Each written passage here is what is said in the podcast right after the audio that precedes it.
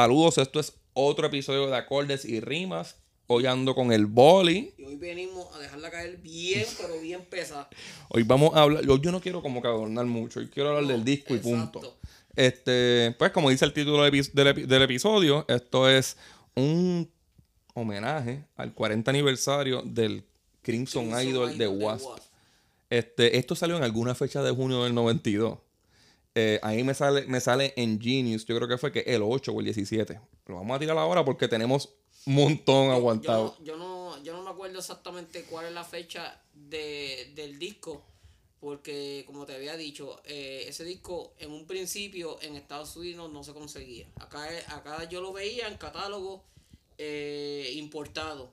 Y yo vi la carátula y todo en revistas, pero yo, yo no, no lo había... Y siempre me quedé con la duda, porque yo siempre fui bien fanático de Wasp. Y cuando lo conseguí, lo conseguí en cassette. La primera Ok. vez. Y cogió una fiebre bien puta, porque para el tiempo para el tiempo que salió ese disco era ya que estaba el grunge en su en pleno apogeo. Y Eh, si llegó después del 92 aquí o llegó el mismo 92. no, llegó mismo 92, Ok. pero yo, yo tenía en Sí, ese era el, el boom del, Ajá, del grunge. exacto. Este, pero en CD era, era importado y era, y era carísimo.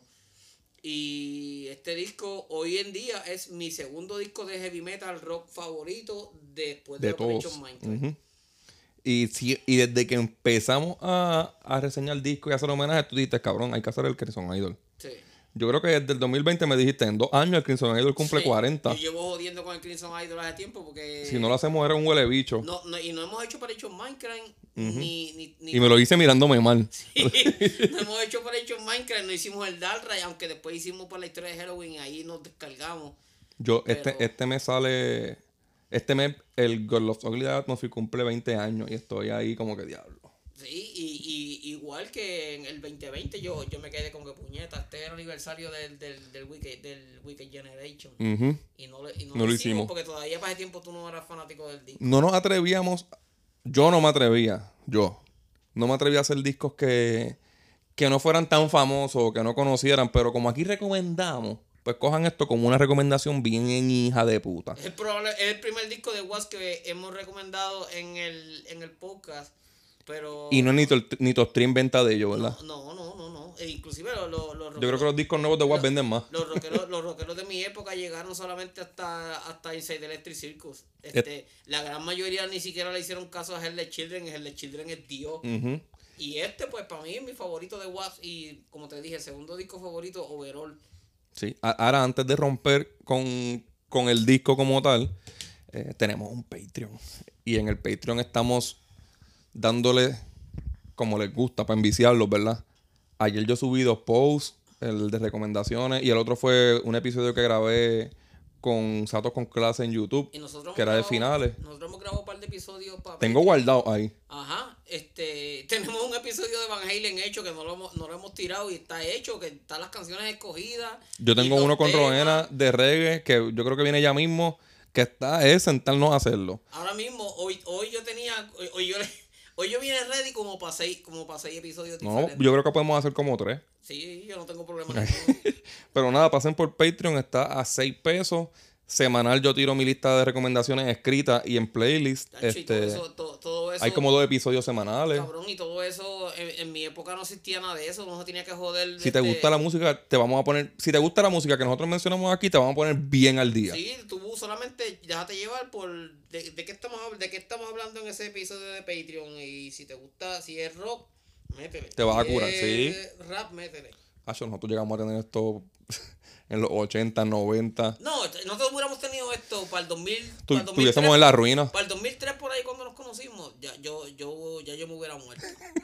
ya yo me hubiera muerto porque yo para esa época ya ya yo perdí como 10 años de vida jangueando por ahí. Y gastando chavos en disco estaría cabrón, chavos en ¿verdad? disco y en puta. Este. Porque las putas no pueden faltar. Vamos, vamos para algo bien importante. Que hablando de putas, déjame ver quién me escribió. este. Eh, vamos para los miembros del disco. Blacky Loles. Blacky Loles. Porque sin, sin, sin Blacky Lawless no, no es Wasp. es- es- él, Ajá. es la, él, él es la banda. Él Él era el dueño de Wasp, ¿verdad? O es el dueño de es Wasp. el dueño de Wasp. Y Pues en este disco él hace la voz, hace la guitarra rítmica, el bajo, los teclados y toda la lírica. Y toda la porque el, el propósito, lo que pasa es que en un principio este disco iba a ser un disco de él solista. No iba a ser un disco. Vamos, vamos para eso ya mismo. Vamos a ir mencionando los, los, person- los, los miembros. El guitarrista lead eh, Bob Kulick. Que hace poco estábamos hablando de él, este, porque había muerto hace poco, este. Y es underrated. eh, underrated, Él hizo mucha música para Kiss y nadie Sí, se enteró ya- nunca. ya exacto, nosotros hablamos. Lo hemos mencionado varias veces. Sí, y hemos, hemos dicho muchas cosas de él porque él ha, ha salido en muchos discos que hemos hablado aquí, pues en mano de Kulick también. Yo creo que yo siempre he pensado que él no pudo ser un integrante de X porque era calvo. Por eso fue. ¿Verdad? No, por Sí, eso sí, por eso, por eso fue. Porque él era calvo. No, se, no debía tanto maquillaje. él, él- él se parecía al cantante de Ángeles del Infierno, Ajá. pero, pero sin ser maricón. El baterista es Frankie Banali, que yo creo que es un robot, el hijo Uno- de puta. Uno de los bateristas. Uno pero- de los bateristas. Pero la- lo- los rockeros conocen a Frankie Banali por ser el baterista de, de, de Riot. Riot cuando, de Riot cuando estaban... Calle Rayo vino aquí con él, ¿verdad? Sí, Sí. este, nosotros vimos Riot Sí. con Frankie Banali.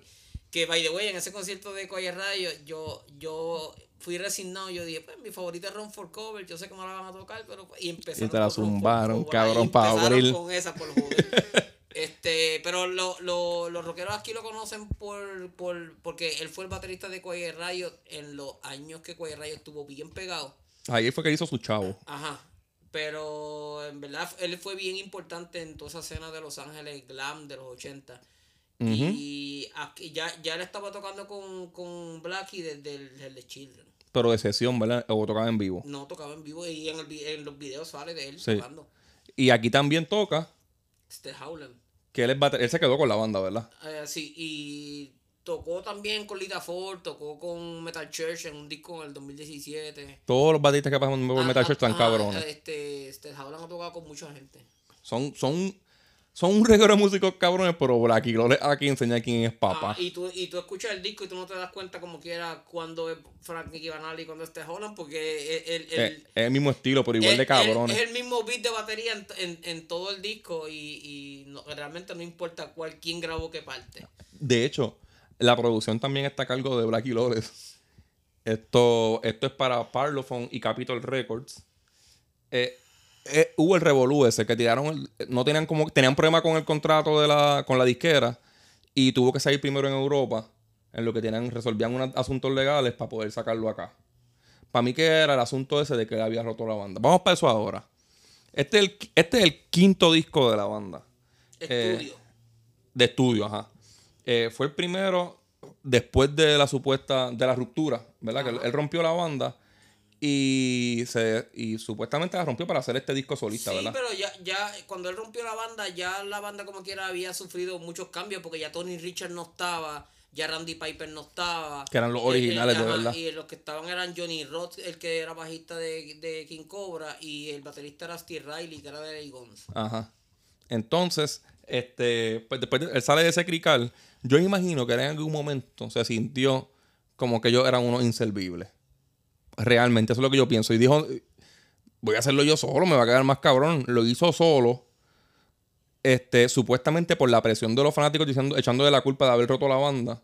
Pues le pone el nombre de Wasp al disco. Y eso, este, él, en desde el Children todavía estaba Chris Holmes, y Chris Holmes después vuelve a la banda, que fue miembro original de la banda. Ellos se pasan peleando. Ajá, pero sí, pero también es que Chris Holmes es bien recordado por, por la escena de la película The Decline of Western Civilization, que el cabrón sale en una piscina bajándose un, un, Ajá. una, una bote- un gancho, cabrón, Sí. así a o sea, por un alcohólico bien hijo de puta. Entonces, el disco hizo top 40 en cinco países. Es un disco conceptual que relata como la el cómo crece y cómo cae un rockstar llamado Jonathan Steele. Ya, ya mismo. Todos esos detalles los vamos a decir ah, mientras exacto, pasen las cuando- canciones. Mientras vayamos por las canciones, canción por canción, vamos explicando. Porque, letra. porque si aquí la- lo más difícil sería decidir qué es mejor del disco, la música o la letra, ¿verdad? Bueno, lo que pasa es que la letra. En en- en este disco hay fácilmente como cuatro o cinco tesis doctorales de psicología en la letra. Y no lo estoy diciendo jodiendo. No es verdad. Y cuando, cuando rompamos para el tema. Estamos hablando de las de las líricas, yo voy a ir explicando. Pero musicalmente también está bien No, musicalmente no, es mi segundo disco favorito, no es por, ¿sabes? Y es mi segundo disco favorito y no es, y no es un disco de Martin, no es un disco de Halloween. Ujú. La creación de este disco tomó tres años. Desde que se rompió la banda hasta el 92. También se le hizo un filme que era el que ponía, me imagino que es el que me va a llegar en el DVD del vinil que compré, que es el que ellos ponían cuando hicieron la gira de fondo, que es el- como que un background a su música y a su historia. Eh, al, al final tú no sabes si, si le hicieron música a ese filme, cabrón, porque esta, este disco es una película Sí, este, no, hay una película de, del Crimson del Idol. Crimson Idol. Es que, eh, como, que, como te había dicho también, de, de este disco hay varias versiones ya. Ujú. Cabrón, Wasp venía a hacer su debut, que fue el Wasp. Después rompen con las Command, que yo creo que es el más famoso de ellos, ¿verdad? Las Command fue básicamente el más popular. Sí. Y, y, y si supieras que de todos los discos de ellos de los 80, Las Command es el menos que me gusta. Pero Pero ese. en, las, en Las Command tiene Widowmaker, que esa canción es Dios. Sí, ¿no? Y que, pero- pero Whiteshire fue un palo estilo Molly Crew. Sí, lo ¿Verdad? que, lo- sí, lo que pasa, lo que pasa también es que en, en las Command el, el primer single fue Blind in Texas, que es un cover también. Was- Sabe se, hacerlo. se, se, se hicieron famosos haciendo cover. Y le salen cabrones. Sí, le salen cabrones. Este. Luego el Insane de Electric Circus. Y después el The Children. El Inside Electric Circus también, el Inside Electric Circus pegó este I Don't Need No Doctor, que es un cover, y también tenían el Easy Living, que es un cover también de Brian Hill. Y Mississippi Queen, ¿en cuál sale? Ahí, pero en, en- en los en los B-sides. Este. Y luego, pues, el Hell Children. Que ya se siente un poquito lo que está llegando, Y ¿verdad? The Children hicieron de single de Real Me, que es de, de The Who, y en el video Que está bien sa- cabrón. sa- sale Frankie Manoli. Ajá. Este, esta, para el que no sepa mucho de Wasp, Wasp sale de la escena de Los Ángeles. Y cuando decimos de la escena de Los Ángeles, ¿quiénes más estaban en esa escena, Boli? Bueno, en esa escena estaba, para esa época, estaba Morley Cruz, estaba Grey White, Doc Rat, Twisted Sister, Striper. Striper, O sea, es, es el, lo más fuerte que había en, el- en este tiro, en este género. Y, y Was era exacto, Was era la, la- la más pesada. Was, inclusive, antes de ser Was, este, Black Lawler estaba en una banda que se llamaba Sister con Nicky Six. Ajá. De allí de Los Ángeles. de- Ajá. Pero, ¿tú crees que alguna... Estamos hablando de bandas cabronas que son más famosas que Wasp. ¿Tú crees que alguno de esos regueros de virtuosos tiene el cerebro para hacer algo así? El cerebro para hacer algo así. Bueno, musicalmente hablando, hay par de cosas cabronas, pero pa- para hacer una historia como esta, no. Nin- ninguno de esos Él se diferencia bien cabrón Ni- con este ninguno- disco. Ninguno de, de los músicos de esa escena escribieron una hostiosidad como esta. No, jamás. Habían, sí, discos cabrones, solos de guitarra cabrones, porque estaba Warren Martini, estaba George Lynch, aunque George Lynch era en estudio, porque en verdad George Lynch en vivo es un puerco. Pero, pero habían, habían músicos buenos, pero en cuestión de letra y, y No, en los 80 nada más tú puedes ver personas que hagan cosas así como en Queensrÿche, como en, como quizás King Diamond se sacaba los cojones hacer algo así. Pero son niveles bien altos. Y no, y no eran, obviamente tampoco eran muchas. Ajá. La portada es Blackie Lawless tirado, ¿verdad? En una, como en una cama en forma de cruz. Sí, pero. tú- O sea, yo, Jonathan. Ajá, Jonathan. Este, de- yo- ya mismo hablamos de Jonathan. ¿Quién es Jonathan? Esto se grabó en Fort Apache Recording Studio en Hollywood, California. Los personajes de la historia son Jonathan Aaron Steele, que es el protagonista, El, eh, el niño. lo- lo- los nombres están bien true metal. Sí. Jonathan Aaron Steele. Ajá. Yo te imagino un tipo rubio así bien fuerte como como como como Chris Hemsworth así con, Sí. con- y, con y con los flequitos del Ultimate Warrior. Como Kane Roberts. Sí, Como- cabrón. Como, no, pero para que Kane Robert la gente no va a saber quién es, pero pero te imaginas un tipo como el Ultimate Warrior pero rubio así. Ajá, el Texas Tornado. Ajá. Eh, Michael Steele, que era hermano. Michael Red Steele. Porque, Red porque su apodo es Red. Sí, Eh, eh, eh, este, como con el pana nosotros. Ajá. Saludito donde quiera que esté ese cabrón. Él lo va a escuchar, él lo va a escuchar. sí. eh, Elizabeth Steele, que es la madre. William Red Steele, que es el padre. Demeter, que la, habla con el espejo. Luego, ya mismo les explicamos. Shane So Charlie, que es como un dueño de un sello discográfico. Alex Rothman, que es el manager El manager. de Gypsy. De Dr. Rocker y King of Mercy. Vamos a romper con la primera, que el intro del episodio fue el intro de la primera. Ahora vamos a la parte, voy a poner la parte que rompe la canción.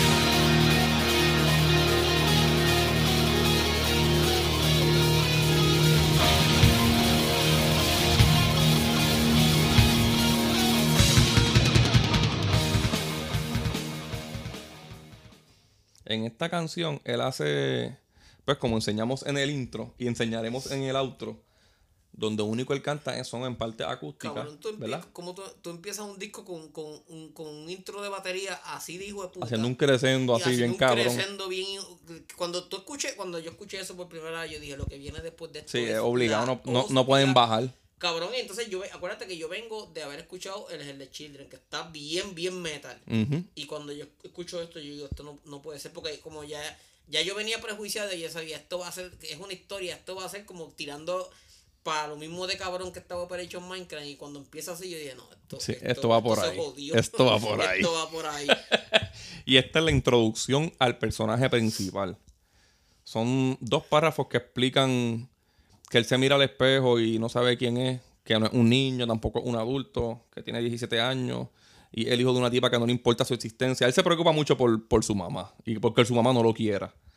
Todo esto sobre pues, las guitarritas acústicas bien preciosas, con un mood triste con cojones. Y. Él era, él era el, el, el menor de los dos hijos. Ajá. Entonces, este, usualmente lo- lo- la, la, la, la mayoría de las veces lo- los hermanos del medio siempre tienden a ser como los que, los que tienen lo- los valores más, más fuertes, los que están más preocupados por como por el centro de la familia, porque usualmente siempre, siempre hay como que el celito del hermano mayor Ajá. y, y Jonathan venía así ya como que a mi casa- aquí en casa quieren bien cabrón a mi hermano y a mí como que A mí no, ni me hacen yo soy caso. un cero a la izquierda aquí. Y te estoy hablando al espejo porque es la única persona que, me, que tiene una cara que me mira. Ajá. Y luego de esos versos empieza a coger como fuerza la canción, en manera de crescendo, que fue lo que acaban de escuchar, es como medio épico, con Franco, Frankie Medio épico. y es la, es- es la, la, es la definición de lo que es algo épico. Frankie Banali sacando uno de los mejores sonidos de batería que han existido en este género, ¿verdad? Sí. Eh, la canción vuelve al acústico y pues ¿verdad? quisiera el último verso casi llorando. Que escucharán eso en el outro. Esto como tal es el intro del disco y ahora vamos para la primera canción como tal de la historia que es The Invisible Boy.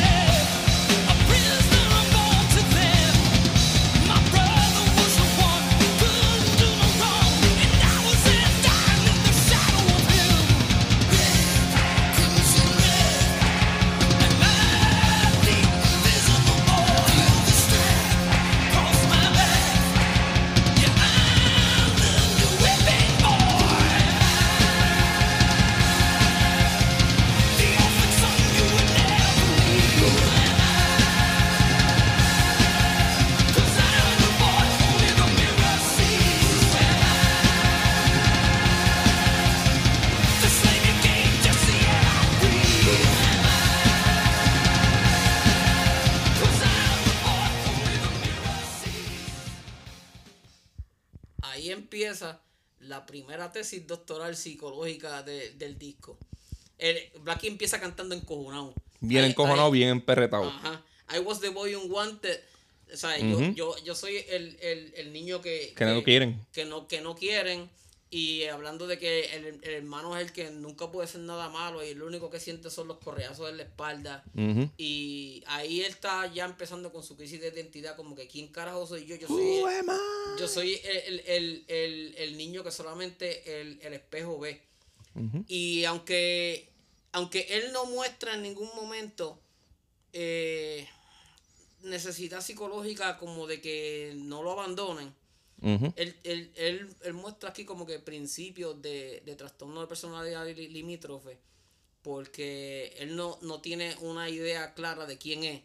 Eh, y él está consciente de que los pais no lo quieren, que lo único que hacen es golpearlo y que nadie, na- él, él- él pasa completamente inadvertido en la casa. Él dice que, que yo soy el, el- el niño que solamente el espejo ve porque ni el papá, el papá, la mamá y el hermano lo pueden mirar pero no lo ven.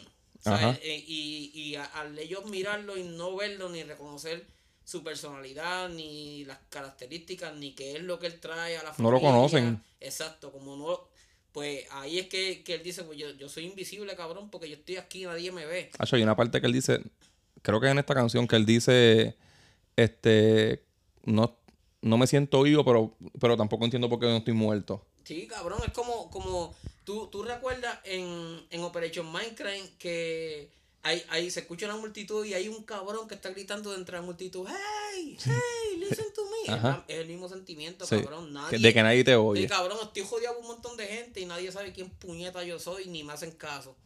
Aquí, aquí Bob Kulik se deja, se da a respetar. Ese riff está bien hijo de puta y, lo- no, y, y las melodías esas que y, hace. y el, y el video, eh, este, eh, según escucharon en el episodio de, de Urayahi, la línea de bajo está cabrón, aquí en la, Aquí- la- aquí en la batería. La batería está cabrón. Yo, yo iba a decir algo más adelante, pero lo voy a decir ahora. Tú sabes que hay guitarristas, hay guitarristas no, vamos directo a Randy Rhodes. ¿Sabes que Randy Rhodes en vivo, entre medio de cada verso, mete un lead? Ajá. Y Gizzy Borler lo hace también. En batería, él. En batería, él, cabrón. él le mete un feel a cualquier espacio vacío. Y se escucha hermoso. Se escucha, y esos tambores escucha- se escuchan bien duros. Cualquier, cualquier persona, cualquier persona que quiera buscar más al respecto puede buscar crisis de identidad, este trastorno de personalidad limítrofe y van, va a ¿Qué encontrar. es eso exactamente? El trastorno de personalidad limítrofe es un trastorno de donde la persona este, siente eh, eh, de- deseo, si- siente miedo real o imaginario al abandono. Eh, no, no, no tiene claro su identidad, eh, vive con un, un odio y una rabia interior que, que insoportable hasta por él mismo Ajá. tiene pobre control de impulso, es hipersexual, este eh, gasta mucho dinero. Usualmente son, son este, diagnosticados a principio con, como, como si fueran bipolares porque la condición se parece. Pero es que eh, hay un tipo de bipolar porque hay diferentes tipos de bi- bipolaridad. Eh, esa, esa pendeja que la gente dice como que... ah, Soy bipolar. que, que yo soy bipolar porque a- a- estoy feliz ahora y ahorita estoy encojonado. Eso no es una característica bipolar porque los bipolares sufren esos cambios de ánimo en periodos de semana y a veces hasta de meses. Los que cambian de ánimo, de así de, de, de talante de ánimo de, de momento a otro, son los borderline.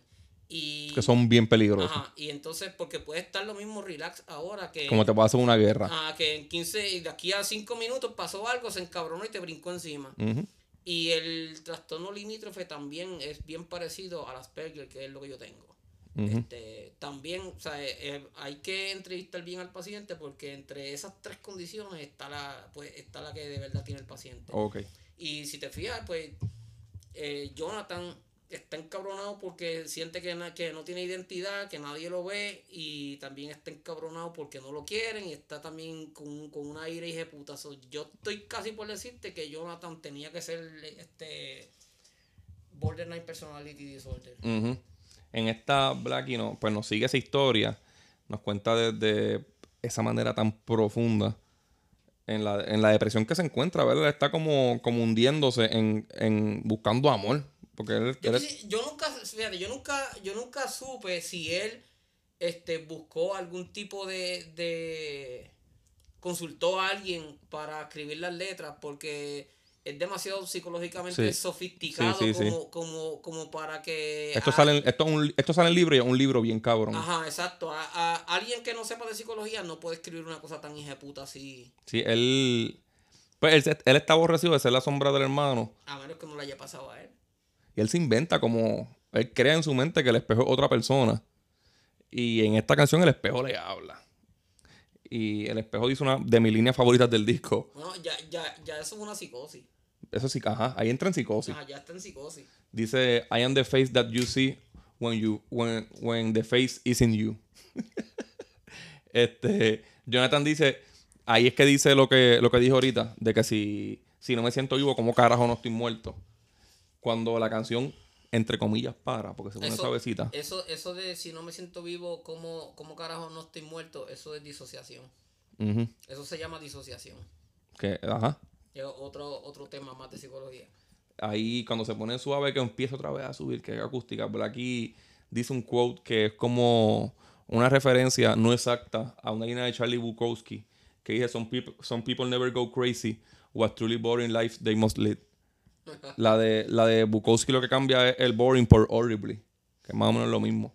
Y rompe a cantar con el sentimiento más puta del mundo, dejando saber que necesitamos. Y esto es un coro que se repite en el disco. Se repite como tres o cuatro veces, Es un ¿verdad? concepto principal del disco porque la falta de identidad de él es porque él, él se está muriendo de, de hambre de amor por los, por los padres que no lo quieren. y, y tengo que hacer un paréntesis y decir que Charlie Bukowski me mama el bicho. Pues la cosa es que el, a, mí, a mí uno de los...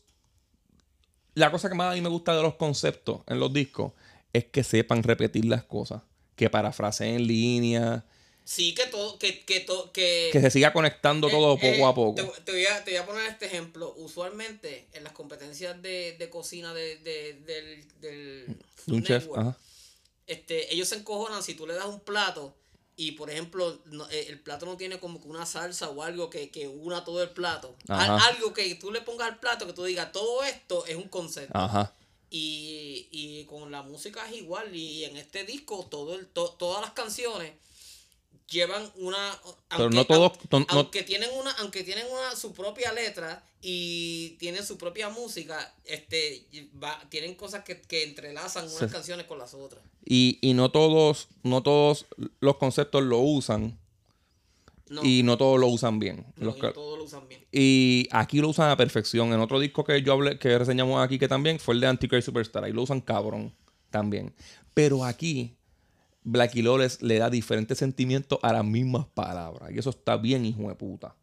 Porque aquí le está pidiendo amor y a lo último él te dice que ni lo quiere. por eso porque este Pero todavía no vamos para allá. no porque este, yo- no yo no voy a, yo no voy a, pro- a ir progresando en la letra hasta lo último pero te- sí te, te iba a decir que lo que estábamos hablando ahorita este existen cantantes buenos con técnica pero existen los que de verdad son verdaderos cantantes que están bien hijos de puta son los que son intérpretes que que ellos te cantan una canción y tú dices este hijo de puta lo que está cantando le pasó Le pasó. Yo todavía creo que esta historia le pasó a él. sí es probable Yo creo que sí. Yo es, creo. pro- es probable, cabrón, porque como te dije, si, si yo no he leído que él se, que él buscó eh, consejería psicológica para escribir estas letras y él escribió esta perfección psicológica, el cabrón le tiene que haber pasado y él no sabe ni lo que está escribiendo. Blacky para que, el que. Lo que está más exagerado Ajá. todavía. Para quien no sepa de, de Blacky Blacky Lawless, después de todo esto, a los, par- a los años, se convirtió en cristiano. Y yo pienso que él se convirtió en cristiano para no matarse. Eh, yo, yo, yo, y te puedo decir esto porque yo tengo la revista donde él lo dice. A él le pasó una vez que él tenía una novia y la novia resulta que era lesbiana y, se las pegó con una mujer, cabrón. Ajá. Sí, mano. Eso es- le pasan las peores cosas, cabrón. Después, después cuando, cuando, cuando se convirtió, salió otra versión de, de las muchas que salieron de este disco que se llama Reidolize. Que él cogió este disco, lo reescribió completo para quitarle todas las malas palabras y toda, to- todos Los slurs, lo- Ajá, todo, todo, todos los temas que, que, que no pudieran llevar un mensaje cristiano. todo lo edgy. Ajá, exacto, para, para ponerlo más, más, más de manera cristiana y, la, y escribió canciones nuevas que le añadió a la historia para, para darle el giro a, a, a como que ahora Jonathan pues encontró a Cristo y qué sé yo. Eso dentro de la mente de un genio que él no está mal. Pero le quita a la misma vez la rabia que tú estabas viviendo en ese momento y sacaste en ese disco. Sí, pero para, para la persona que, que, que vivió la época de él cuando escribió este y después se convirtió, este, lo, lo va a entender. Y musicalmente hablando, tú escuchas el Re Idol y en verdad está bien. Está bien hijo cabrón, Está sí. bien hijo de puta. so. Vamos para otra que es de mis favoritas y se llama Arena of Pleasure.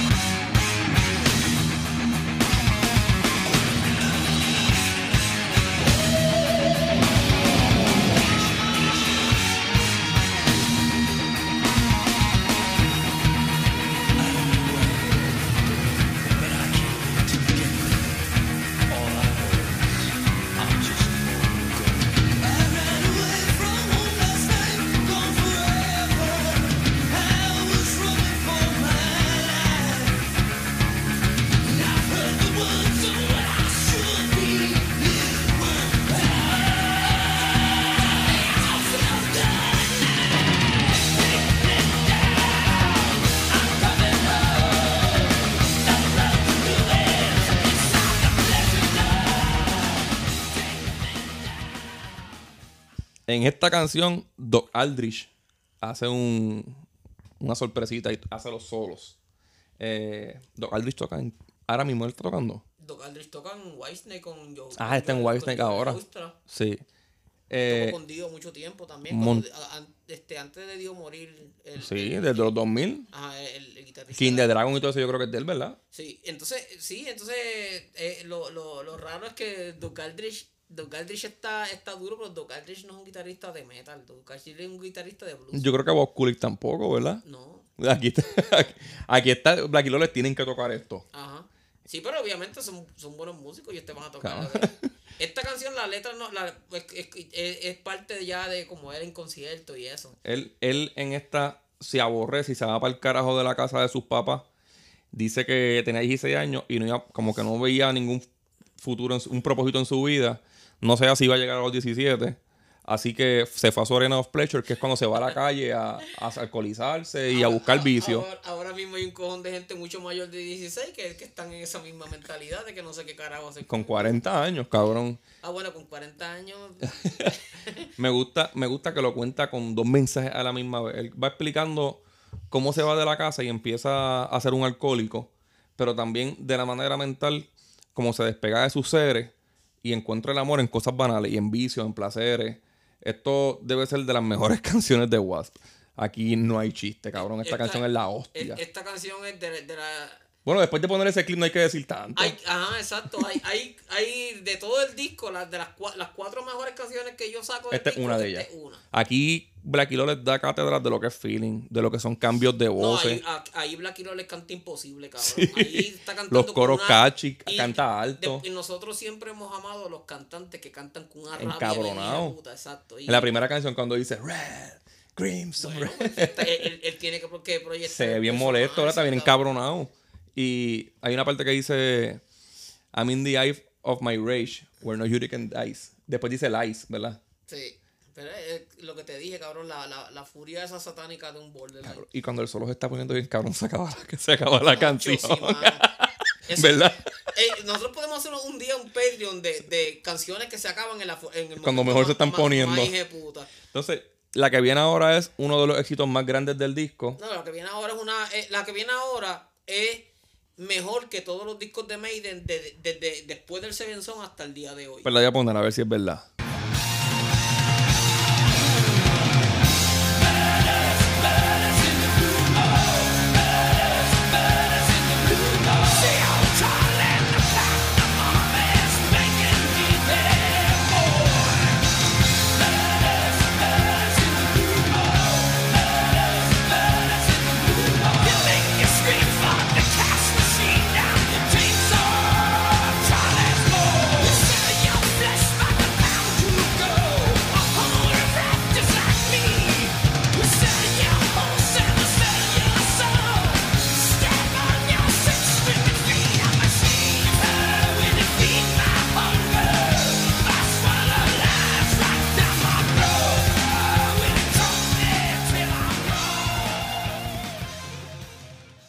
Este fue el primer single del disco. y ellos sabían que esto iba a ser un palo, ¿verdad? Esto, Lo más hijo de puta es que este cabrón pone esa parte.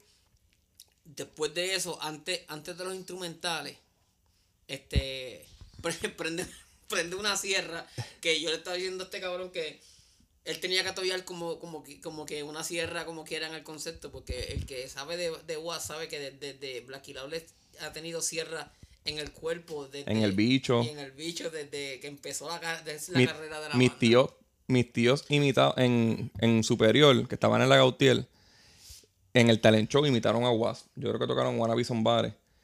Tony empezaba con la carabela escupiéndole sangre y, te- y tenía la sierra, todos tenían sierras así en los No brazos. tiraron carne, carne cruda. No, no, les cancelaron el show cuando se tiraron sangre, Ah, apagaron la música y todo. Sí, porque Pero que para esa época eso muy fuerte, cabrón, eso es muy fuerte. Y ellos tiraban carne cruda al público. sí, y todo. y salí, y salía con las nalgas por fuera. Sí, y, y, y Chris Horns también. Tú sabes que la sierra que sale al principio de la canción es una de Yo vete pa'l carajo, cabrón. Es un chiste interno. Es un chiste, eso, eso es un chiste interno, ¿verdad? una General Electric del 89 en medium, cabrón. Vete pa'l Escúchala, carajo. escúchala.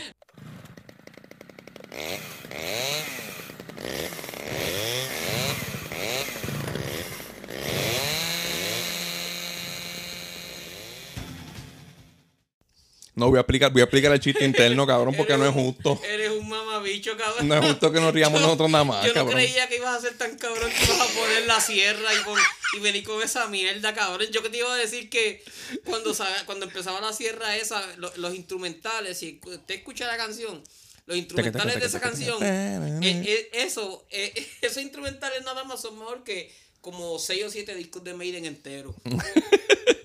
Pero yo voy a contar la historia, cabrón. Macho, qué hijo de puta, cabrón. Nosotros tenemos un pana que, que queremos, yo quiero mucho, nos queremos Sí, mucho. no, lo queremos mucho, pero el cabrón siempre, ese, él se especializaba por hacer las- las comparaciones más, eh, más, Sin sentido. más sin sentido de... Él una vez me preguntó, oye, ¿ahí te gusta Paco de Lucía? Y yo, sí, claro, cabrón.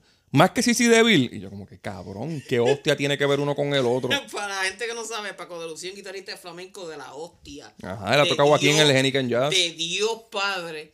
Y entonces, si lo, lo, estás comparando con... Con el guitarrista de Poison. Con el guitarrista de Poison, que... Que, Que me lo puedes comparar con cualquier otro y no me va a gustar. Ahora, aún, aún hasta dentro de los guitarristas de los 80, Ese es el de los más ese mierda. es el más mierda Sí. de todos, cabrón. Pues una vez Raúl, teníamos como 16 años, estábamos ensayando en, en su casa, yo creo, y me dijo, ¿tú sabes que el intro de Born to Be Wild de Steppenwolf? Que empieza con una motora. Es una, y me dijo el modelo de la motora, a 67 millas por qué sé yo dónde puñeta. Y yo lo miré, dale cabrón, vamos a tocar. Cabrón. Te quiero mucho, Raúl. Raúl, te amamos, cabrón, pero en verdad las comparaciones nos, nos matan de risa. Mira, esto es Chainsaw Charlie, Murders in the Newmore. Eh, esto salió en abril 92, que fue el primer single, salió antes que el disco. Empieza pues con, un intro- con otro intro acústico. Esta es la versión de las La plataformas. está. Esta, en, la- en las plataformas digitales la añadieron como porque en el disco no sale. En el disco empieza la sierra. La sierra General Electric. Las plataformas digitales son- son como Bukowski, me maman el bicho. empieza con un intro acústico y una narración que explica una oferta de contrato eh, en, un record, en un record label. Luego, eso es como la introducción a Chainsaw Charlie. Luego sale La Sierra y se va formando una de las canciones más Hay- importantes hay de Wasp. foto- Hay una foto de, de las promociones del disco original que sale como, como una tumba y, y, y el, el panteón dice este music, como que la música Ajá, muere aquí. ajá. Que aquí en esta canción él nos presenta a. Es la conversación de Jonathan con Charlie, que es el dueño del record label, como les dije al principio. Y le ofrece Villa y Castilla a cambio de que sea su esclavo. Lo pone desde el principio, lo pone bien sarcástico, ¿verdad? Sí, yo sé que lo que tú quieres es arrancarme la garganta, cabrón, por, por, por- porque yo sea rockstar. Pero acepta. Aquí, pues, es una crítica en verdad a la industria musical bien directa dentro de su concepto. Y también pienso que es algo que le pasó en vida real, ¿verdad? Yo pienso que esto es una tiradera. Casi con, casi con nombre y apellido. Lo que pasa es que eh, volvemos a, a lo que estaba explicando ahorita. Cuando una persona tiene carencia de sentido de identidad, la única forma que tiene de, de crear una identidad es ir buscando poco a poco qué tipo de cosas yo puedo hacer que me atraiga la atención de la gente. Y obviamente ser artista es básicamente, yo creo que la principal, porque los artistas son las personas que más la gente, por, por eso es que la gente siempre dice, pero ¿por qué carajo este cabrón es famoso con cojones, es millonario y es alcohólico o es... son los más vacíos. Porque son los más vacíos porque la fama, el dinero le trae mujeres, le trae amigos, pero le, trae todo lo que ellos quieren, que es esa verdadera sensación de, de, validación, de que lo quieren de verdad, de que... Porque, cabrón, cuando tú, cuando tú eres millonario, todo el mundo te quiere. Todo el mundo quiere janguear contigo si eres artista. Todo el mundo dice, ah, este fulano tal, yo lo conozco de chamaquito, que es artista ahora. Pero aquí él se va directo en cuestión de que dice, tú lo que quieres es darte buena vida en el castillo tuyo en Hollywood. Y eres de allí. Este, me gusta que dentro del concepto supo hacer una, una, curva sin salirse del concepto y hacer una crítica directa real aprovechó, a la industria de la música. que él estaba pasando eso en el momento también. Este, este hijo de puta era un genio y qué pena que ahora se parezca a una bucha. ¿Verdad? es bien difícil de admirarlo ahora. Lo que pasa es que ese cabrón tiene que tener un cojón de cirugía plástica. Sí. Es como por Starly parece, de Hart. Por, por Starly parece una vela derretida. Desde el principio muestra a sí, un. Sí, parece a un Wilson el cabrón. este. Él empieza contestándole la oferta disquera diciéndole, ah, will you feed my hunger, ¿verdad? Eh, if I swallow lies right down my throat. El coro es Muere Cine Humor, refiriéndose a los talentos que mueren al firmar un contrato multinacional. Es bello, cabrón, como lo hace, es poético. Eh, aquí es donde más encabronado yo siento a Blacky Loles. Eh, Welcome to the Morgue, son. I will cut your throat just to stay alive. Musicalmente la mejor canción del disco. Sí, debe, es y la última. Sí, bueno, pero la última es por el concepto. Y la, última es una falta de respeto. ¿ah? pero, pero es, que también cuando siempre los discos concepto, la última canción es la que, es la que recoge toda la historia, usualmente siempre son la hostia, pero yo pienso que musicalmente hablando, esta, es la canción. es una cabronería, sí. Una cabronería. El verso más cabrón es cuando Charlie se presenta, ¿verdad? Diciendo... I'm the president of showbiz. My name is Charlie. I'm a cocksucking asshole. That's what they call me. Eso, eso, todo, todo, eso lo cambiaron en el. Ah lo cambiaron, en el Real pero acuérdate que Sí, sí, sí, aquí habla bien malo. Ahora somos evangélicos, cabrón, ahora no podemos... Aquí, aquí yo digo que es la canción más consistente, es cuestión de que no tiene parte acústica, esto es sin bajarle en el principio de fin, esto es metralla. Y debe en vivo pompea con cojones. Frankie Banali rellenando con hi-hats a la milla, el reguero de armonías vocales. Bosculi es más se suelta más que en las anteriores. No trates de seguir el beat. No, no, no, no, no, no, intente. Batería, no lo intente. Esto desde que salió se convirtió en un éxito que nunca más ah, han dejado de tocar. En, en, el aniversario que van, que la gira de ahora, este, el baterista es Aquiles Priester, que el que sabe de metal sabe que Aquiles Priester es Dios. No hay que decir mucho ahí, cabrón. Cuando decir Aquiles Priester ya tú sabes que estamos hablando de Mira, cuando, cuando hicieron las audiciones para el nuevo baterista de Dream Theater, que terminaron cogiendo a Marman que un dios, el mejor que lució fue Aquiles Priester, cabrón. A mí no me sorprende. Ajá. Vamos para la próxima que se llama The Gizzy Meet the Boy.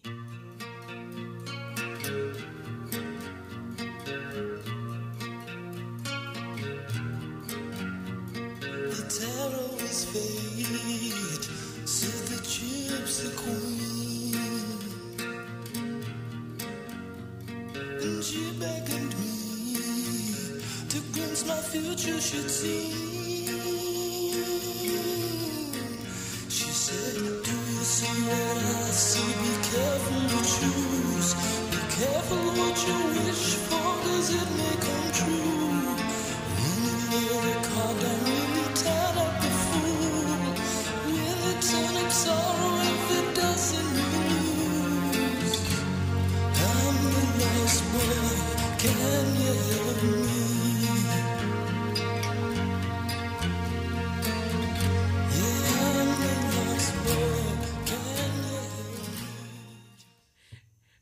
Yo quisiera que ustedes supieran los relatos que nosotros montamos aquí en lo que en lo que escuchamos porque nosotros escuchamos el ah, clip escuchamos el clip pero en lo que escuchamos el clip nos sacamos unas cosas cabrón que es que esto todo empezó porque yo le yo lo tengo que escuchar para, sentirme en el feeling y, y yo le digo diablo cabrón cómo eso se puede escuchar tan bonito y tan satánico a la misma vez. Y yo le estaba explicando que la Biblia dice que cuando Dios creó a, Lucifer, a, a Luzbel, que era como él se llamaba, que, que sonó música mientras... Esa fue la primera vez que sonó música. Ah, que, que la primera vez que la Biblia menciona que sonó música en, en el cielo fue cuando creó a Luzbel. Y, y que por eso es que la música y lo lindo Ah, se ahí relacionan. empe- Ahí, empezamos que que si lo- la- las bandas que tocaron fueron Belfegor, este Immortal, Dismember, Dismember, Batushka. Batushka. No, pero está cabrón porque la Salió canción. Eurónimo y, y Eurónimo, Eurónimo vio a, a, a Luzbel y dijo, I approve, you're, you're, you You're look satanic. satanic. Este track es básicamente acústico porque hasta cuando se pone fuerte se siguen escuchando las guitarras acústicas. Hermoso. Pero los versos siempre caen en partes suaves para que, para que él narre y- e interprete bien melancólico. Como dice el título, la letra es una conversación entre Jonathan y una gypsy que le dirá su destino a, tra- a través del tarot, ¿verdad? Y Cabrón, Jonathan, eso está bien de moda, este... Sí. El, ta- el tarot está bien yo he visto hasta flyer pegado en los posters para... Cabrón, eso está bien de moda últimamente y, y el tarot y el horóscopo me maman el bicho también. hoy estamos, hoy estamos sin salud mental, cabrón, mencionando todas las cosas que me maman el bicho. Y el tarot y el, y el horóscopo son, son dos. y están bien adelante en la fila. Ajá, y también adelante en la fila. Jonathan le pide a la Gypsy ser una estrella de rock. Y ella, ella le dice que tenga cuidado con lo que pide, que no vaya a terminar jodido como un pendejo o peor aún, Bueno, cabrón, tocando en una banda de tributo en Handlebar. le dice eso en serio, en el, en el Riadolize. ¡Embuste, cabrón! Este, yo tengo las 600 versiones que tiene, que tiene este disco, hasta la camisa y todo, cabrón. Y nunca dice eso. y yo, yo no he visto eso, cabrón. Al final también termina casi llorando, como todo un dios, cabrón. By the way, que yo, yo soy tan fanático de este cabrón disco que, que yo mandé a buscar la camisa por eBay. So, creo- tiene hasta un gistro de yo, este. yo creo que la única camisa que hay de. De- hicieron en eBay, mira, házmela. Idol fue, fue para mí. Boli fue donde el, el de las camisas, ah, no la tengo, pues hazla. Sí, cabrón. Ahora voy a mandar a buscar un gistro. Esto es una balada bien hermosa, pero no es la balada más hermosa del No. disco. No, y no es la única tampoco. Tam- No, no. Luego viene Dr. Rocker.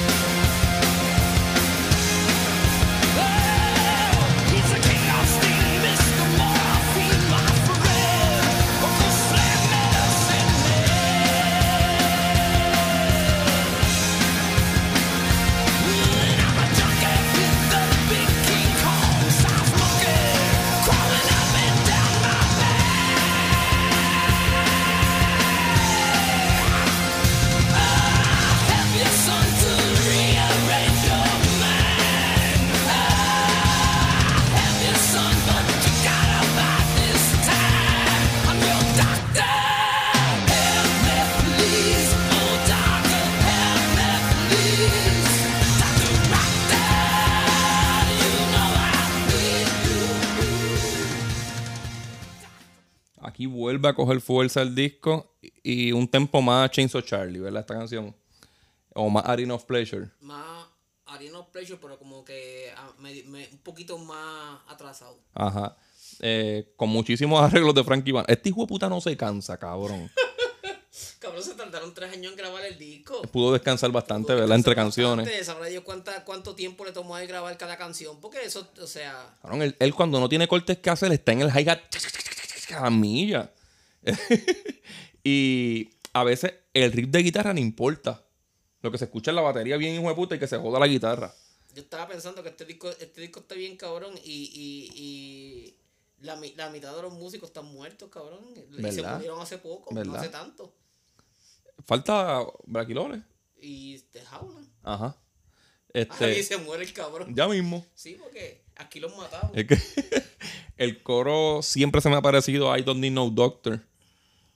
Y yo te estaba diciendo que, que lo- es probable porque Blackie Lawless es bien fanático de The Who, bien cabrón. Y este disco es el primer disco de Blackie Lawless en concepto. Y The Who tiene dos conceptos que son legendarios. Sí, pero este, este tira más para Tommy.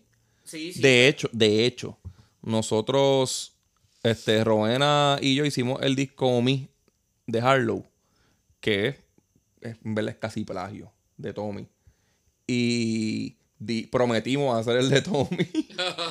porque, porque en el de Tommy vamos a decir si realmente uno le hizo le- es un homenaje. Este no es nada de copia. Pero. No, esta es influencia. Ajá, pero en el de Omi hay mucha cosa que es bien parecida y vamos a estudiar bien la historia para hacerlo y llegar a una conclusión, si fue robo o no. Eh, la- aquí la letra también tiene varios mensajes dentro de uno, sin salirse del concepto. Este, Jonathan está pidiendo, esto es el concepto, le está pidiendo al doctor Rocket, este, Rocker que lo recete, que necesita estar drogado. Le pide cocaína, le pide como que drogas hay, le pide ops. Yo, sí, no, no, no hemos podido ponernos de acuerdo si, si, si realmente era un psiquiatra o era, o era un, un drug dealer. Ajá. Pero Yo creo que son, habla de las dos a la vez. puede, sí, puede, pero puede, me, me suena más a, a drug dealer, cabrón, porque él estaba muy al garete en esa época. ¿no? Y, era la- época de la historia. y a, ajá, y a la misma vez, él también se refiere a un Colsam. Y yo entiendo que es como una crítica a que nos mantienen drogados para tenernos apendejados. Es probable también. Y, Y- y, si en ese, y si en ese caso, pues psiquiatra. Ajá. Porque hay mucha gente que están medicados psiquiátricamente que no necesitan. No, la, la única parte que es tecata, que es co- perico y eso, es porque a lo último, se llama Rocker. Y a lo último él termina como, en un, como para un show. Y es como si necesita una droga para dar el concierto. ya que estamos hablando de gente que me maman el bicho, este. Este cabrón de, de Walter Rizzo y, y Paulo Coelho me maman el bicho. los Ta- dos. también. Sí, los dos me maman el bicho. Y Walter, Walter Rizzo empezó bien escribiendo sobre relaciones y cuando vio que Pablo Coelho se había hecho famoso escribiendo basura, dijo, me voy por aquí también. Vamos a basura. Y ahora es un mamabicho. luego, luego de esta, que él pide como que esa euforia, esa droga para pompearse, viene una que se llama I Am One, que empieza como con un, como con él en vivo, saludando diferentes países, ¿verdad? Ajá, como en la gira. Esta, esto es una canción que es ya él de Rockstar, Ajá. este, Jonathan. Voy a ponerla.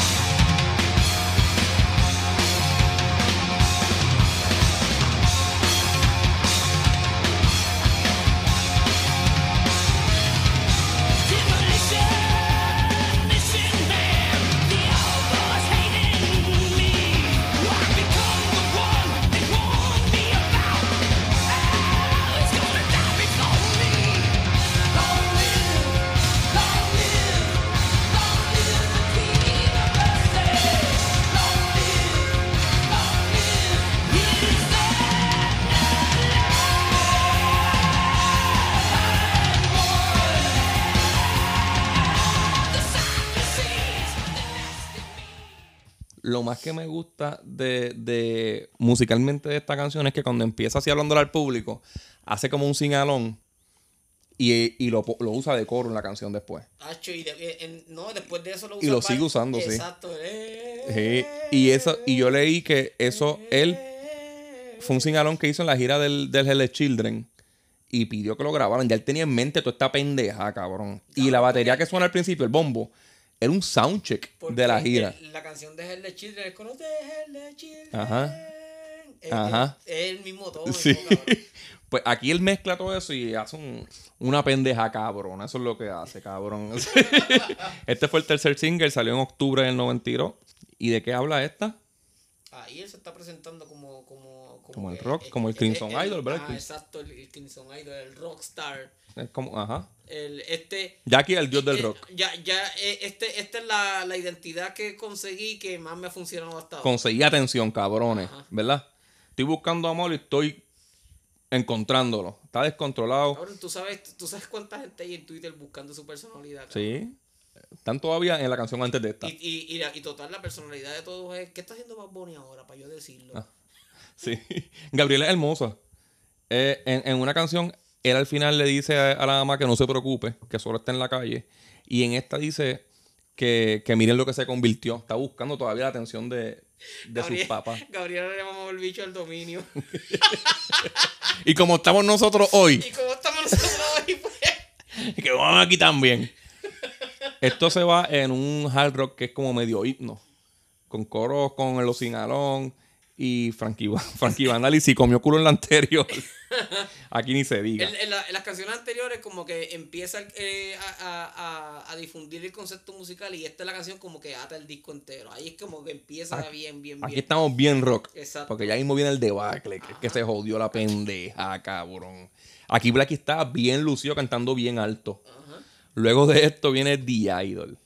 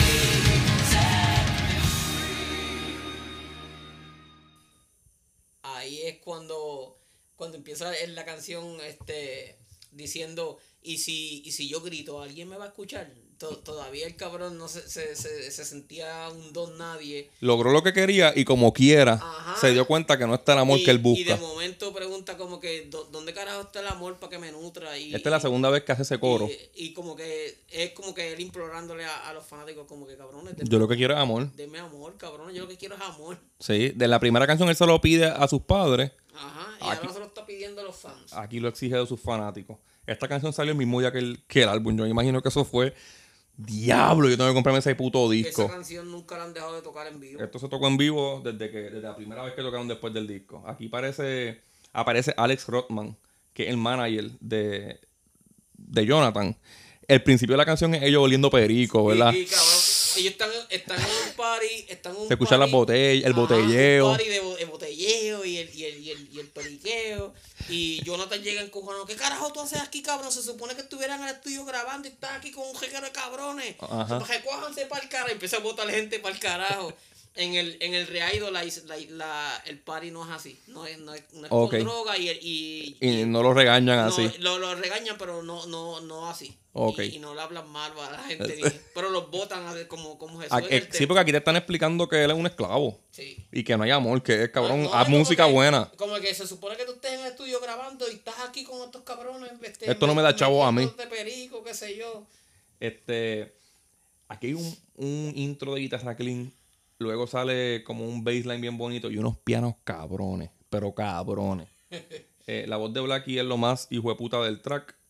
Aquí Jonathan empieza a darse cuenta del problema que tiene por, por haber ignorado los traumas del pasado. Él se creyó que, pues, buscando, buscando. Él, él pensó que se iba a llenar con, con siendo famoso. Yo creo que en YouTube hay clips de Blackie cantando esa canción un blog. Él solo con la Qué guitarra. estupidez, cabrón. Ahora, ahora él se siente, eh, ahora que es famoso, la gente cree que le va cabrón, pero y no puede expresar lo que siente y lleva una vida cargando. Esto es lo que lo está jodiendo ahora. Esta es la cuarta canción que nos deja saber que solo espera amor en la vida para refugiarse y calmar sus dolores. Bob Kulick aprovechó la balada épica para hacer un- uno de los mejores solos del disco. Y luego se queda haciendo licks en, bajo el coro. Se acaba el coro y el solo se pone más bellaco todavía. Otra canción que se acaba es La Bellaquera y uno nunca se enteró qué más tocó después de eso. Pero luego de esa bellaquera viene la bellaquera. So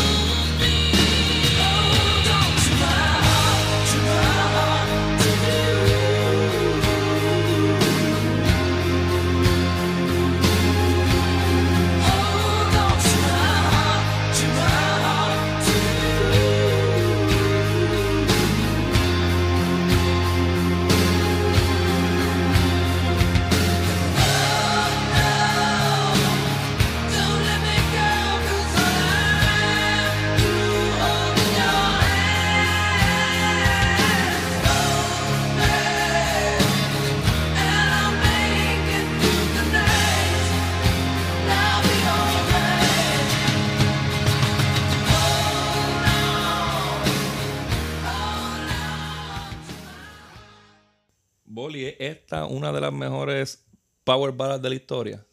Yo, yo, yo la pongo top 3. Top 3. Top 3. Top 3 con, con Reason to Live de Kiss y She's Gone de Connie Hatchet. Que nadie sabe quién es Connie Hatchet, pero She's Gone es la hostia. Pero el video es el mejor, ¿verdad? De las power ballads. el video. Con las velas. Yo, yo cuando yo lo vi por primera vez lo vi porque a mí me llegaba una, unas películas con, Con, los videoclips del mes y cosas así. Exacto. Y eh, el video es como 700 mil velas prendidas y empieza con, con Black con, con una ovation negra de, de Dios, pero de Dios.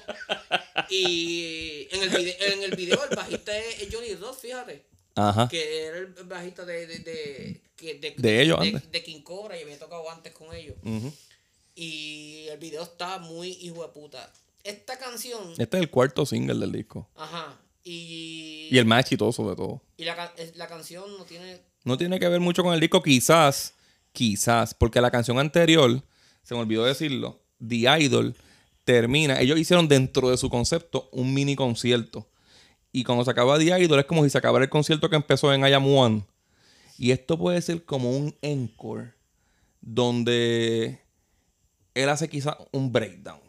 Aquí al amor, a, a que lo único que por eso tiene... pero él está él está cantando en, en esta canción él está cantando a alguien y Le está pidiendo que no lo suelte, Ajá, ¿verdad? exacto. Alguien que lo tiene abrazado y dice, no, no me sueltes porque lo que lo, yo soy, yo soy todo lo que tú tienes en tus manos ahora mismo. Si me sueltas, dejo de ser. Ah, si me sueltas, no, no, no, dejo- so, no, no sé de qué forma esta canción se ata con el disco. Yo nunca lo he escuchado a él diciendo que la canción no tiene nada que ver con la historia. Pero parece que tenía ese palo bien cabrón. Ajá, no, no, entiendo, ¿verdad? Se siente en Ah. musicalmente del. Se- se- este, y no- entiendo que no, no sé, no te puedo decir que la disquera le pidió que escribieran un single o qué, porque no fue el primer single. Pero qué bueno que la incluyeron, cabrón, porque esa Pero- balada- Yo la siento, si le trato de buscar un sentido dentro de la historia, la siento como su, como su carta de auxilio. Y yo voy a poner un, yo voy a hacer un paréntesis para decir que si que se dedique a buscar las baladas de Wasp. Sí. Porque Blacky Lawless cantando baladas, uno de mis mejores amigos de toda la vida siempre dijo que Blacky Lawless cantando baladas era mejor que Michael Bolton. Sí. O sea, eh, Blacky Lawless cantando todas, todas las baladas de Wasp son la hostia. No hay ni una que sea una mierda.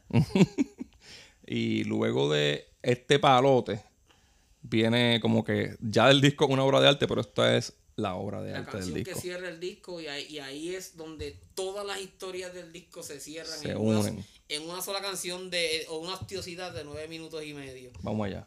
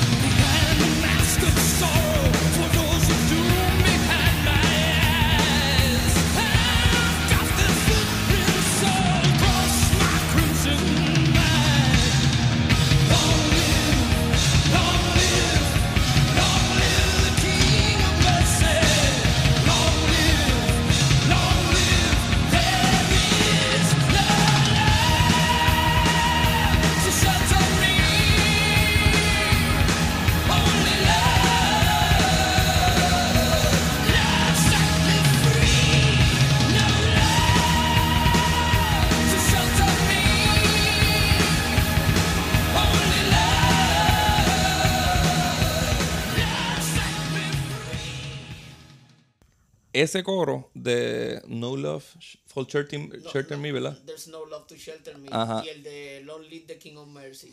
Eso pasa por toda la canción en diferentes moods. Como dije al principio, primero es este que él necesita amor, que lo cubra. Y aquí es como que no hay amor ya. Ahí- ya, ya- se, ya se dio cuenta se que. rindió, que no encontró ya- el amor que quería. Llegó al fin, entonces en esa, en esa canción también él, él, él describe como que, que el Crimson Idol nunca fui yo, fue mi papá, este, y ustedes siempre lo que quisieron fue mi hermano, a mí no. Ajá, y se da cuenta de toda la verdad de que Ahí ya, ya se rindió, cabrón. él se dio cuenta que llegó a ser rockstar y como que ya los pais ni lo buscaron. Ah, exacto. que Ni con la fama me, me buscaron. y, y terminará bien Jonathan. ya no, pues, él ya no quiere seguir siendo el Crimson King. Despide su show. Se agradece a todos por ir a su teatro. Porque realmente fue un teatro. Él no, era esa persona. Entonces me explica que con las seis cuerdas de la guitarra. Se las amarra por el cuello y se guinda para el carajo. Y así acaba la historia, ¿verdad? porque después lo que dice My Suicide duro con cojones. es, es- es- es irónico porque el, mi disco favorito es Operation Minecraft, que es una crítica social bien puta. Esta es ya algo que me, me llega más a lo personal por todos los aspectos psicológicos del disco. Ujú. Y el Wicked Generation, que mi tercer disco favorito es, es de una, una niña que, que la, la sufre violaciones, maltrato, se, se, se cría en la calle y después termina convirtiéndose a Cristo. Es como que lo- los tres conceptos míos favoritos de la historia van, Ahí de- están en los discos. Ajá, van de las manos ahí. Yo siento que estos son los nueve minutos más cortos y cabrones que existen en, la De- música. De todas las canciones que cierran discos historia, esta es, yo creo que mi favorita. Me gusta más que Eyes of- Eyes of the Stranger, me gusta más que The Tower. Y estamos hablando de... A mí me gusta más que esas, pero no me gusta más Cadena Life. Pero, pero es la mejor de esas. Cadena Life de Sgt. Pepper. Ah, ok. Ah, pero, Este- tú, pero tú eres bien. ¿no? A mí me gustan los Beatles, pero no a, no a ese nivel. Musicalmente, pues, tiene las guitarras acústicas que caracterizan todo el disco. Todos los bridges importantes y los coros más importantes de la historia. Y hasta las melodías de otras Y canciones. después de, de- después de toda la hostiosidad que va del disco hasta ahora, la, la cabrona canción empieza con otro creciendo más. Y tú piensas, ya lo, pero ¿hasta dónde van a seguir? Nos van a matar. Sí, cabrón. Eso, es- eso es hyping, hyping, hyping, hyping, cabrón. ¡Bájale! Obviamente, después de su muerte acaba el disco. Y, y a su misma vez, un, un disco que no hay que darle rating. Esto, esto es la perfección. Mi segundo disco favorito de todos los tiempos. Si, Si tú doy- dices si- que es 9, Si, digo, si digo que es 9, soy un mamabicho. tú sabes que yo estaba pensando Ajá. que si este disco es un 10, muchos 10 de los que yo he dado se ponen en duda. Porque no, la mayoría de los 10 que yo he dado no se pegan a Bueno, este. yo los pongo en duda, cabrón. Algunos yo los pongo en duda, pero eh, como es tu opinión, pues yo no puedo decir un carajo porque yo no puedo este, basar mi opinión en la tuya. Aquí- aquí, ten- aquí tenemos identidad, cabrón. Aquí el concepto, Aquí, fue- aquí eh, somos muchos, pero todos tenemos nuestra forma de pensar. aquí el concepto fue hecho a perfección. No se salieron, no lo dejaron caer, es bien interesante. Eh, él tra- transmite, como dijimos, eh, interpreta exactamente el sentimiento de la, de la historia. Al tiempo hicieron otra vez otra versión doble que le añadieron un par de canciones, le, le añadieron este Hay una que es el, el prólogo, la historia de, de historia Jonathan, él narrando la historia. Ajá, el Eulogy, Phantom in the Mirror, que la canción es- está tan hija puta que no sé por qué no la pusieron en el disco, porque la canción es Dios. Ajá. Y no, no, no, no es, no es una canción floja que no quepa en- dentro del disco. Entiendo cómo la pusieron porque tal vez era demasiado larga. Que ya la- el disco acabó perfecto. Y yo creo que Phantom Sin Mirror es él hablando muerto al Ajá, espejo. y entonces, ajá, y le pusieron, pues, después pusieron, le añadieron unos cuantos tracks live. Y, como, Y el cover de Led Zeppelin. Ajá, y el cover de Led Zeppelin de When the Leaf Break, que está muy, pero muy hijo de puta, porque vas haciendo covers son la hostia. Y como discutimos, el- este, después hicieron Re-Idolize, que es la versión cristiana del disco, canciones nuevas, algunas canciones reescritas, pero la letra, la música sigue siendo igual. En este, en este disco, no lo dije, pero en una, en una canción él menciona faggot dos veces. Él dice una I'm just a rock and roll nigga. Sí. Que pues, eso obviamente lo tiene que quitar. todo eso lo, todo eso eh, yo creo que acuérdate que Queensryche en el Operation Minecraft ellos cogieron mucha fama por ese disco y de momento como que empezaron a vivir de ese disco nada más. Empezaron a hacer giras con ese disco y qué sé yo. Pues cuando él se convierte parece que él pensó como que coño yo puedo reescribir este disco Y vivir añadirle par de canciones y limpiar las que las que hablé malo y dije cosas que a lo mejor ahora no representan y, y lo escribió y en verdad Ahora mismo está haciendo una gira, ¿verdad? sí, la, la gira de 40 aniversario de Crimson Idol es, la, la, la- la- es lo que están tocando ellos ahora y me acuerdo que cuando salió el Re-Idolize te, lo primero que te dije fue, cabrón, las canciones nuevas están puta y Blacky todavía está cantando cabrón. Todavía está cantando cabrón porque no sé, la- las canciones nuevas toda- este, caen perfecto con la historia y no se escucha como que han pasado años ni nada. No, y en vivo, a él lo ayuda. El bajista bien cabrón en los altos, porque el, el alto es la voz que le jode a él, porque es ronca. Y el bajista la can- las canta idéntica. So, el sentimiento lo tiene cuando canta bajito y alto, pero en vivo tiene esa ayuda que lo hace descansar un poquito la voz. Aunque ahora mismo parece un personaje de Raymond Arrieta, sigue siendo un tipo bien talentoso y difícil de admirar. este, yo creo que con esto nos podemos ir, ¿verdad? Sí, ya llevamos una hora y pico hablando de mierda de este disco. Yo voy a cerrar con, con el outro de la primera canción. Antes de eso, ¿te consiguen cómo? eh, el Bolimán 21 en Instagram y ahí está mi enlace de, de YouTube. Y te acuerdas que hace poco estábamos hablando sobre hacer algo de rock en español que te había dicho que tiene un pan. Ujú. Yo voy a entrevistar a ese cabrón y voy a subir la entrevista a mi canal de YouTube. Dale, esa es buena. La anunciamos cuando la tire. Ajá. Eh, a mí, Hotax en Twitter, Acorde y Rimas Twitter y Facebook, Acorde Rima Instagram. En Patreon estamos como Acorde Rima. En Cinta Podcast en Twitter. Y nos fuimos para el carajo.